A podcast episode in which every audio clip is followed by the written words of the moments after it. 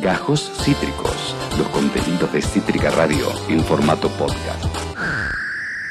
Amigos, amigas, amigues, es momento de por última vez en el año repasar la agenda con el número uno para hacer esto. Es Ronnie Sola con su Zoom cultural. Cultural.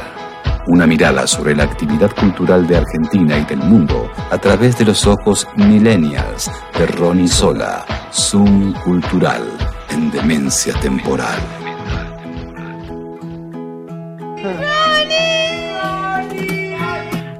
Ronnie Sola, bienvenido una vez más a Demencia Temporal, ¿cómo estás? Bien.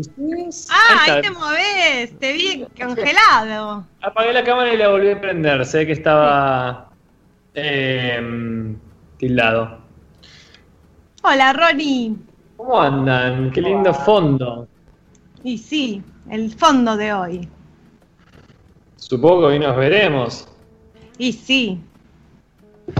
Con ¿Cómo todo. andan? Bueno, el martes que viene, el martes pasado los abandoné, perdón, tuve No. conflictos eh, eh, personales, pero el, pocos días antes de eso nos encontramos con Juan en un evento social por primera vez en el año. Increíble. Se conocieron. Nah, ya nos conocíamos, pero. Nos sí nos- abrazamos, a pesar de tener COVID. ¿Se abrazaron con COVID? Nos abrazamos con COVID, sí. Sí, no sabemos si el COVID era de él o mío, pero lo tenemos los dos. Bien, muy bien. Y Wow. efectivamente ese fin de semana, no este que pasó, porque no hubo shows, o al menos, nada, hubo, estuvo damas gratis en el, en el casino de Puerto Madero, pero no fui, pero ese fin de semana que les prometí que iba a hacer una maratón, efectivamente la hice y fui a ver casi todo lo que les había contado. Ángela Leiva, Airbag, fui a La Breche, fui a... ¿Vándalos? Airbag, ¿Vándalos? No, Vándalos no, porque elegí ir a Miranda, que eran tortuguitas, y Ah. era Miranda o ver Louta y Vándalos. Así que me perdí Louta y Vándalos por ir a Miranda el viernes. El sábado sumé Airbag, que no sabía que estaba y no se los había pasado a ustedes. Fui a Tabaleros a la tarde, a Airbag, a Ángela Leiva y a La Breche. Cuatro hice el sábado. Wow. Y el domingo me parece que no fui a nada. No me acuerdo. Pero mucha propuesta cultural y se vienen un montón de cosas para el verano también. Pero bueno, hoy le decía a Tevi cuando hablábamos hoy que, bueno, es, el último martes del 2020 y que estaba bueno también que charlemos eh, un poco de, de, nada, de cómo estamos, de lo que esperamos para lo que viene, de qué, de qué pensamos de cómo va a seguir, ¿no? Que charlemos un poco, que sea más un diálogo que yo contándoles cosas, a pesar de que igual tengo al- algunas cositas para contarles de cómo se viene el verano a nivel actividades eh, al aire libre gratuitas, que está bueno, pero todavía eso no está como 100% cerrado ni difundido, pero sí tirar como una, un adelanto de lo que va a ser. Y también hoy y mañana todavía, mañana seguro, déjenme chequear si hoy también, hay funciones de el, el show de Navidad de Flavio Mendoza. wow. Entonces, el que... Que no, eso no, eso no es lo que hace con Flor de la B y Juan Pijereto, es otra cosa. No, no, eso es para estrenar en, en el verano. Esto es el- una mágica Navidad que es con Karina la Princesita, con Pichu Estraneo, con Facu Macei, con Bien. Martín Savi, que lo anuncian como la revelación en el cartel francés, y con Franco Fribuletti, que es un cantante que le viene laburando mucho con Flavio. Quedan hoy a las 22 horas y mañana doble función 20 y 22 horas. Ya pasó la Navidad, pero el show de Navidad sigue, y de hecho creo que lo van a hacer todo el verano en eh, Parque Sarmiento pero ahora por el momento está en el casino de Puerto Madero y le quedan tres funciones, una hoy y dos mañana. Pero bueno, el que tenga ganas de ir a escuchar la, la princesita cantar, esto es en Corralito, eso no es con autos, así que es grupo de dos, tres, cuatro o cinco personas máximo. Y, ¿Y cómo algo... está yendo? dato- Está yendo bien porque agregaron funciones, así que está, le, le está yendo bien. De hecho, medio que Flavio es socio de- del Casino de Puerto Madero, de la parte de show, digamos, porque el escenario que está armado, donde sucedieron todos los shows de música, y la pantalla donde sucedía el cine y todo lo que sucedía, es su escenario de extravaganza, el escenario de gira. Así que bueno, ahora lo que hizo claramente es poner un show propio en ese predio en el cual él ya tiene alguna participación, digamos, ¿no? Es el estacionamiento del casino ahí de Puerto Madero. Ok. Eh, y, Bien. y- y esto, Ronnie, esto se- eh, mencionaba lo de los corralitos también, más allá del caso puntual de, de- del espectáculo de Flavio Mendoza. ¿Los corralitos eh, están funcionando? ¿Hay comodidad? Me animo a preguntar, ¿se respetan también o, o todavía estamos en transición hacia ello? Mira, en todo lo que yo he ido a ver de música, hay diferentes formatos. En algunos son como de, de cuatro sillas, de tres sillas, por ejemplo. Acá, en lo de Flavio, vos entrás a comprar y ves un mapa que tiene un montón de corralitos cuadraditos y ahí tienen adentro puntitos. Tres puntitos, cinco puntitos, dos puntitos o cuatro puntitos. Lo voy a mostrar con mi teléfono a ver si se ve. Ay, se lo, se lo come el, Ay, el croma. Bueno, para. No, Bueno, te- voy, a, voy a sacar el fondo. Co- cosas de radio en vivo, cosas de radio en vivo. Ahí se va a ver. ¿Ven? Entonces ahí están los corralitos y uno elige Perfecto. si quiere 4, de 3, de 5 y los va comprando. De hecho ahí los celestes son los que ya están comprados, me parece. Ah, perfecto. Eh, entonces, digo, así funciona en la obra de Flavio. Ajá. Ahora, eh, las cosas de música que ido a ver, bueno, también hay así como diferentes cantidades y algunos estás parado y tenés como un corralito de sogas y en otros estás sentado y las sillas mismas delimitan como la burbuja, digamos. Claro. Claro. Eh, ahora, bueno, hay algunos corralitos un poco más polémicos, digo, música súper respetados y gente sentada o parada, fiestas como la Breche y la Plop, bueno, como que hay, hay un- al- algo de tránsito entre corralito y corralito, pero Claro. no, no quiero hacer bucha. No, no, tranquilo. tranquilo, tranquilo. Lo importante es que estés en un corralito, digamos que no importaría de cuál, pero adentro de alguno. Está bueno estar en un corralito. La Claro. consigna es, tenés que estar adentro de un corralito. Después fíjate en cuál. Claro, eh, eh, en este en este punto, Ronnie, mencionaste al principio algo de eh, una reflexión en general, no imagino que Juli y Juan también, como gente de la cultura, tienen perspectivas o reflexiones, una de dos, eh, eh, esperanza, miedo, incógnita de lo que viene. A vos en lo en lo personal, eh, ¿qué, ¿haces un balance, elegís no, mirás al futuro, qué sacás del 2020? ¿Vos con eso cómo estás? Yo saco como reflexión, no sé, el poder de adaptación, el poder de resiliencia, el poder de, de transformación. Digo, me parece que el arte y la cultura han tomado un espacio en este nuevo año que antes no tenían.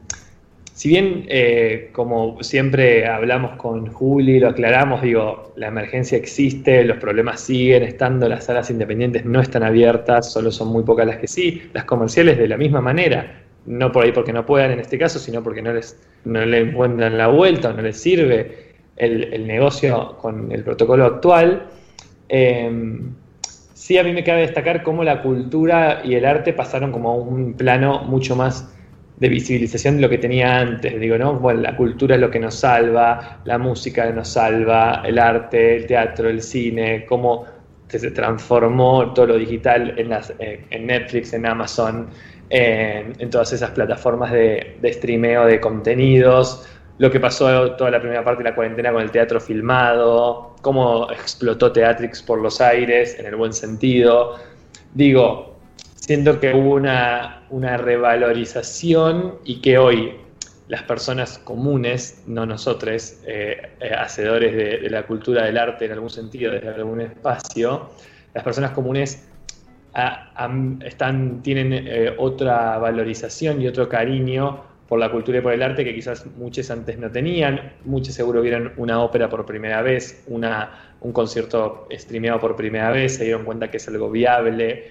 Creo que, que el por, por el tiempo libre que al principio uno tenía, porque era lo único que había para hacer, porque todos los espacios eh, en todas las artes encontraron la manera en eh, los espacios virtuales de tener una participación. Después podemos profundizar en si eso tenía una economía, si era redituable, si era un paliativo para mostrar cultura de manera gratuita y, es un problema para los artistas porque no cobraban. Digo, todo eso está y existe y son capas de lectura, pero creo que la, cultura sale de la cuarentena y no estoy hablando de la economía, que sería como lo malo, pero en cuanto a visibilización, afecto, cariño, sale en un lugar diferente al, al- al que entró y hay un montón de gente que le entró a la cultura y el arte y a disciplinas que no le entraba y ahora es, es algo por ahí hasta cotidiano. Hablemos de la lectura también, ¿no? Digo, Sí. pues, digo la, la cultura y, y el arte en general, hay un montón de, de ramas. También uno mismo como usuario o como participante, ponerse a estudiar algo que nos animaba, eh, la posibilidad de un docente de teatro como Chuli de llegar a todo el país o incluso a, a otros países. Digo, bueno, yo en general soy muy positivo y siempre eh, le veo el lado bueno a las cosas, me pasa con todo, entonces no, no puedo tampoco evitar que me pase ahora.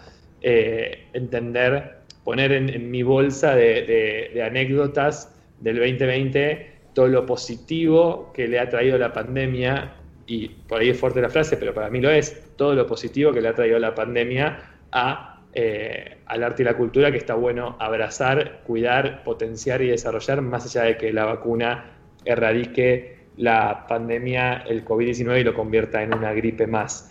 Eh, es mi decisión puntualizar sobre todas estas cosas que me parece que son súper atractivas, sin dejar de lado obviamente la catástrofe, sobre todo económica, creo que principalmente económica, porque a nivel creatividad creo que no, el que, el que tenía creatividad que canalizar pudo encontrar un espacio para hacerlo, creo que eh, todos los aspectos pudieron ser reemplazados y pudieron encontrar un lugar de, cómo acomodarse y, seguir teniendo un desarrollo eh, artístico y creativo, pero digo, con, con grandes problemas económicos, porque hay gente que es artista que tiene otro trabajo y lo perdió, porque hay gente que da clases y no los pudo dar, porque hay gente, hay gente, hay gente, y hay salas y espacios y, todos los adyacentes y todos los que dependen también de la actividad cultural, eh, hablando de gastronomía, de traslados, de las combis que llevan a los grupos de jubilados a ver las obras, digo, bueno, mm. todo, todo la, maquinaria que se genera a través de la industria cultural en Broadway, acá y en cualquier eh, capital artística que, tenga, que, maneje industrias culturales en el mundo.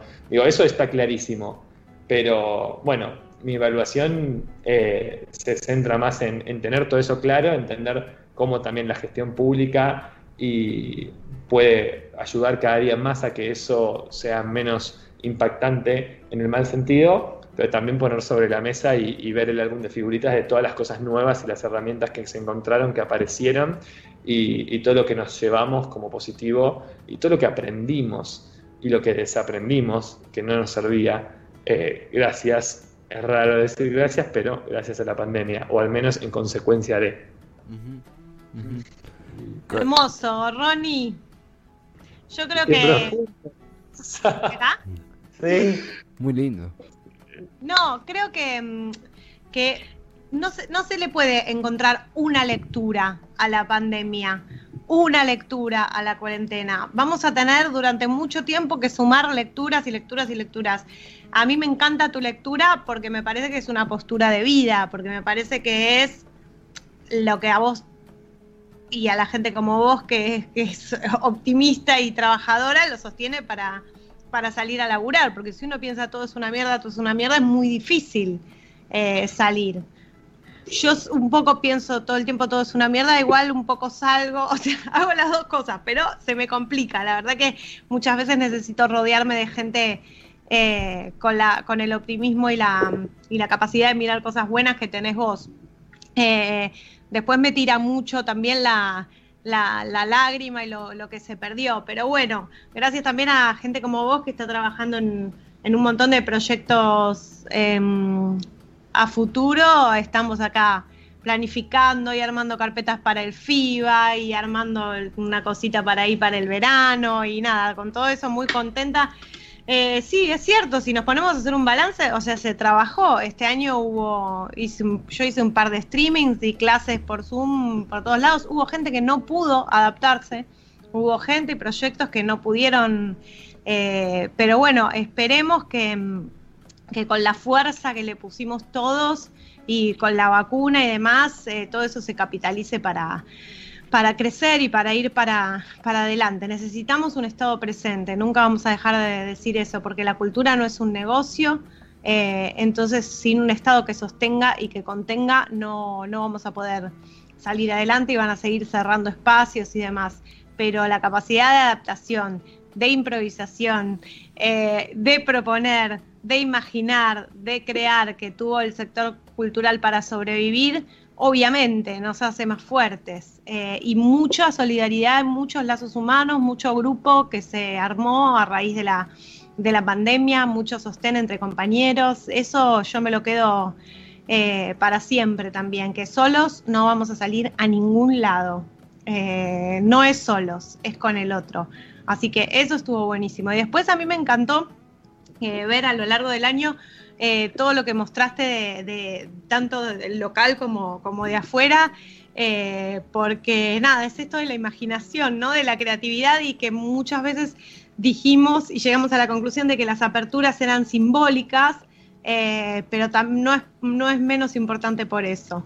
Em, no sé, yo espero que mientras se termine de poder habitar los teatros como deben ser habitados, que no es con un 30% de aforo y con los actores no pudiendo darse besos ni abrazarse en escena, porque es muy difícil contar historias así, eh, también se inyecte un poco y, se ponga un poco de pila en lo audiovisual, eh, que es muy, muy importante eh, el cine, la televisión, las series web, que, que hayan espacios y concursos y, movidas para que podamos contar historias desde ahí, que, capaz es más fácil de sostener el protocolo que, en los teatros. Y para los teatros, bueno, eh, la, manera en que, en que se pueda sobrevivir, que siga existiendo el espacio simbólicamente hasta que, al menos hasta que esté la, vacuna, y nada, que podamos seguir sobreviviendo los que nos dedicamos a esto, un poco con ayuda de, del Estado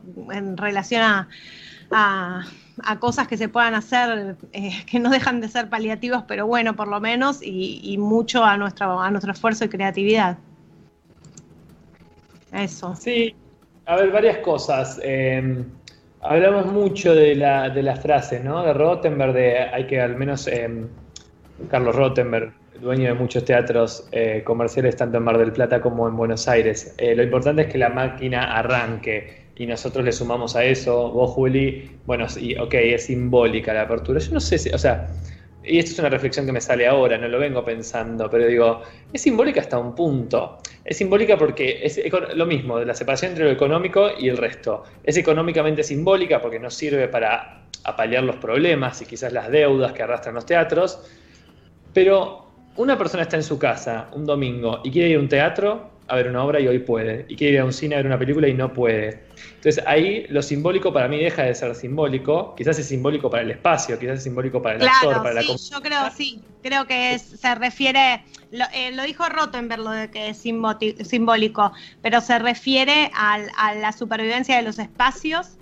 Claro y al, a la fuente laboral. De hecho, Blue Trash eh, tuiteó, facebookeó o no sé qué hace, ¿cuánto? unos 10 días, eh, que, en el mes de noviembre...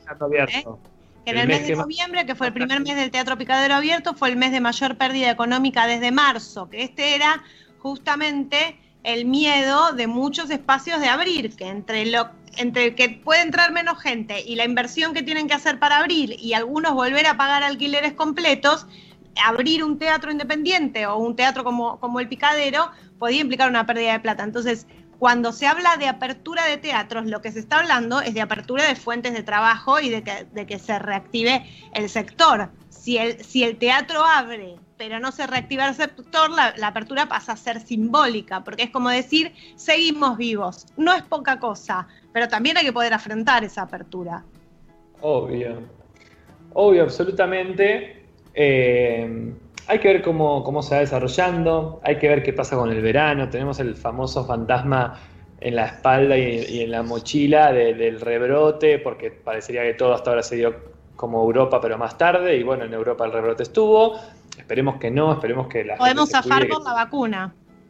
Podemos zafar por la vacuna y, seguir como deseando que se sigan flexibilizando las cuestiones y que la gente también tenga ganas de volver al teatro, porque eso es algo que pasa, que incluso con los eh, aforos reducidos hay, salas que todavía no se llenan, aunque tengan poca capacidad y eso también complica y, termina en, esa, en ese tweet de, de, Sebastián que reúne un montón de cosas y es, una, y es una conclusión de cómo fue la apertura en noviembre. También está bueno saber, digo, así como dentro de las posibilidades que uno tiene, que la mayoría de los espacios de la ciudad, y me imagino que a nivel nación también, quizás yo no tengo tan, tan clara esa información, pero sí en la ciudad, eh, te dan la posibilidad de programar lo que vos no estás programando en un teatro, porque no lo tenés abierto, y cobrar entrada y usar ese espacio público como si fuese tu teatro. Digo, obviamente la ciudad programa cosas y te puede eh, llamar a, vos, eh, Juli, para que hagas eh, una, obra y, pagarte un dinero. Eso es como lo que ya conocemos.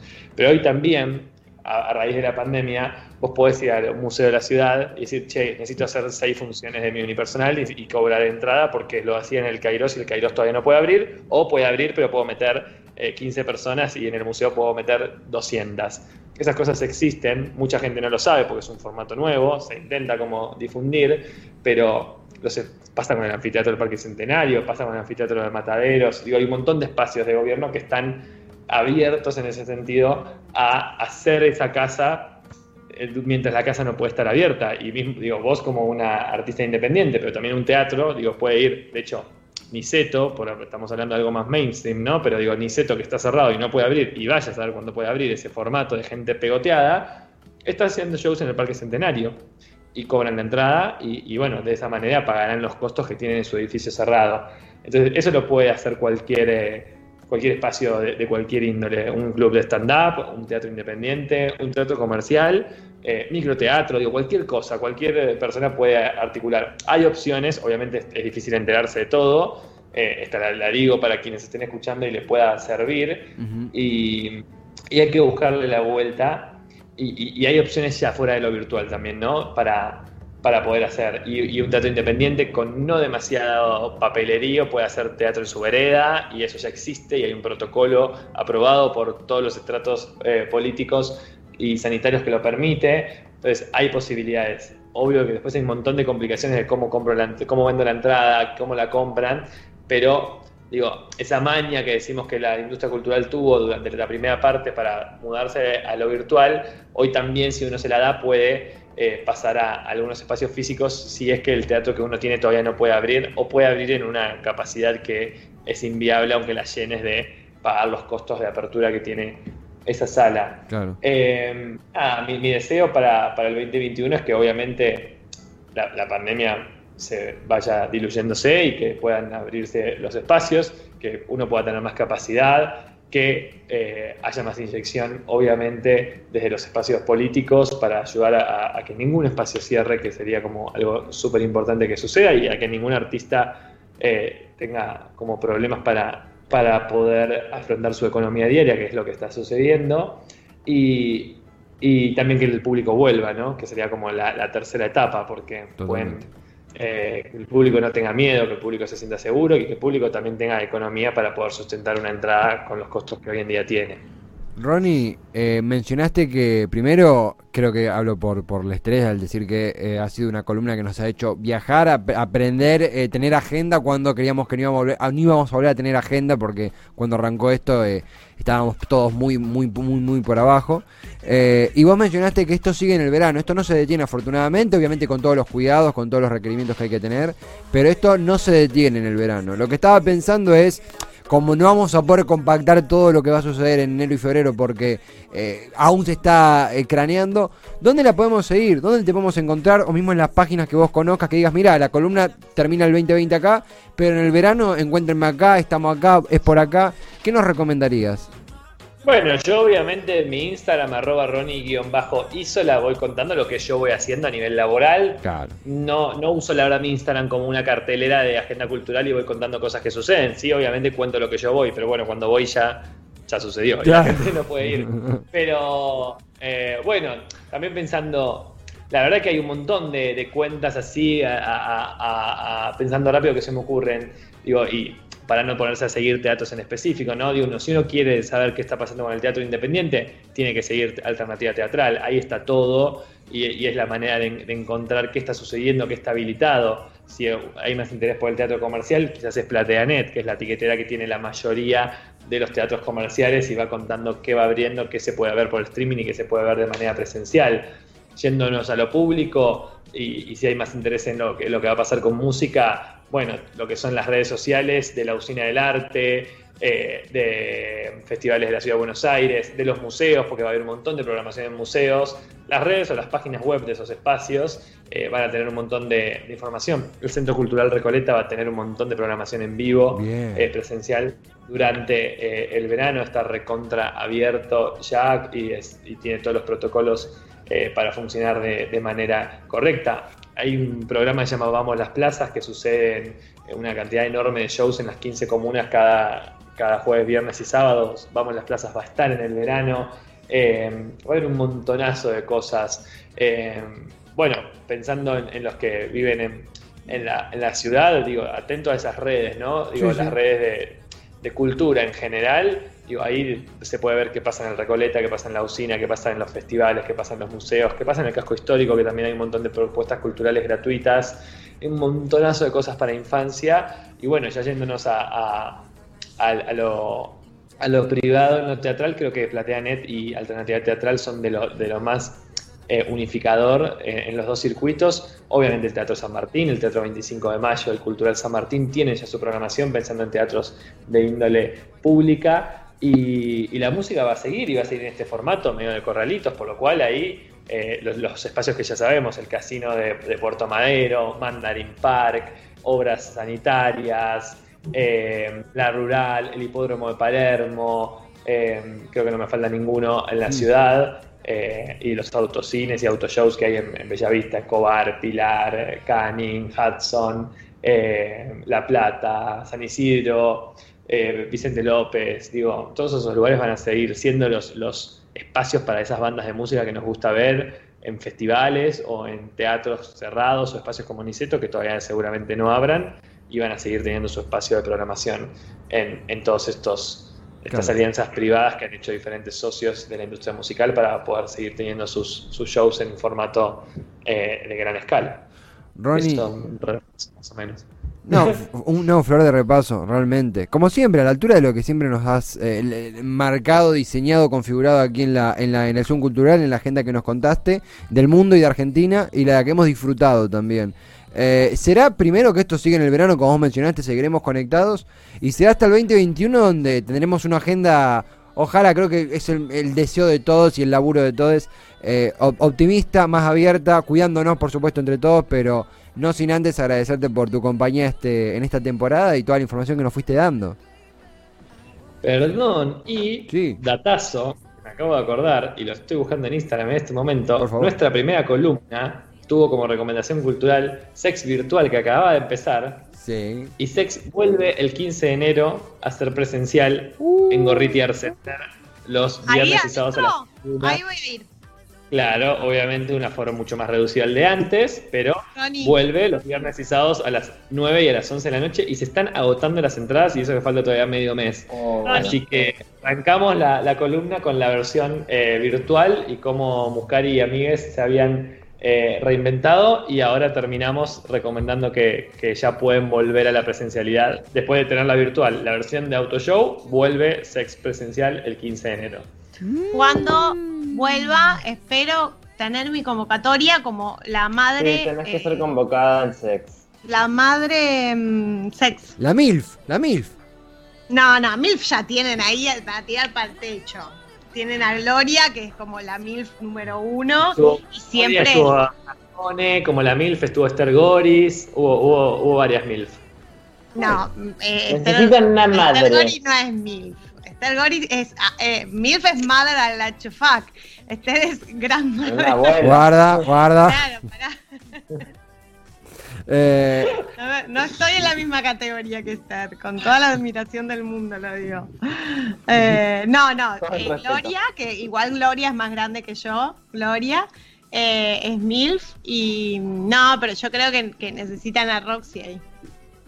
Roxy Sí, tuvo un- de- decile a Muscari un millón de visualizaciones en YouTube. Tuvo Roxy. Decile ese Sí. número nada más. Ahora, bueno, está medio con respirador, la verdad, pero. Su momento fue un hit. Me encantaría. Vamos a, vamos a tirar líneas. Yo creo que sí. tenemos- Bueno, mi amor, gracias por todo. Te queremos Gracias mucho. Fue un año genial, fue muy lindo tener este plan los martes. Perdón por los tres martes, porque no me lo olvido, porque a mí las cosas en las que fallo no me las Ay, olvido. Los, tres, Ay, Ay, no. Ronnie, estás loco. los tres martes que no pude venir. Eh, pero Yo bueno, no fue venir un- un montón de días, martes, miércoles, Bueno. jueves, viernes. No sé, yo a, a- a verme a mí siempre viniste, creo que una vez no. Juan ya sabemos que siempre me, me- me hacía, me ignoraba al No. principio, pues ya, ya no. Eh, Siempre ah, fue un, planazo, un planazo. Y, y nada, muy, muy, muy feliz año, feliz vida.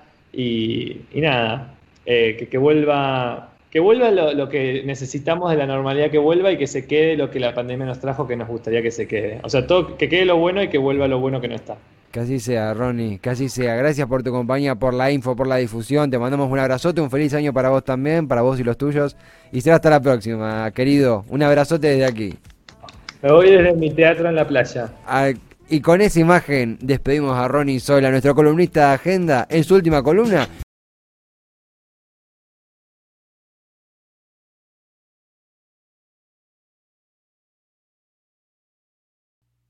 Acabas de escuchar Gajos Cítricos. Encontrá los contenidos de Cítrica Radio en formato podcast en Spotify, YouTube o en nuestra página web.